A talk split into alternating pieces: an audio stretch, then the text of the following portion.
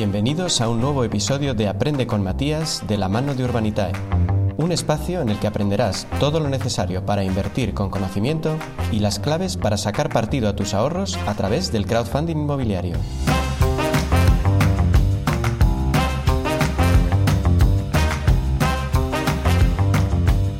¿Qué es el caso en caso?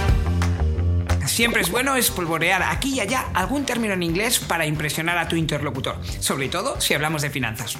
Pero es mucho mejor estar seguros de lo que decimos, porque si no, podemos quedar como pardillos o lo que es peor, como cuñados. El caso en caso suena muy bien, y es que tiene que ver con ganar dinero.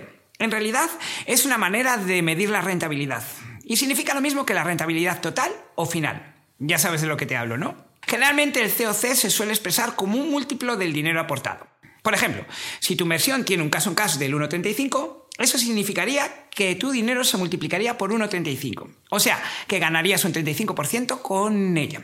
Si el caso en caso fuera del 2, eso significaría una rentabilidad del 100%. O sea, que tu dinero se multiplicaría por 2. Pero recuerda, para saber si este dato es bueno o malo, es necesario saber el plazo.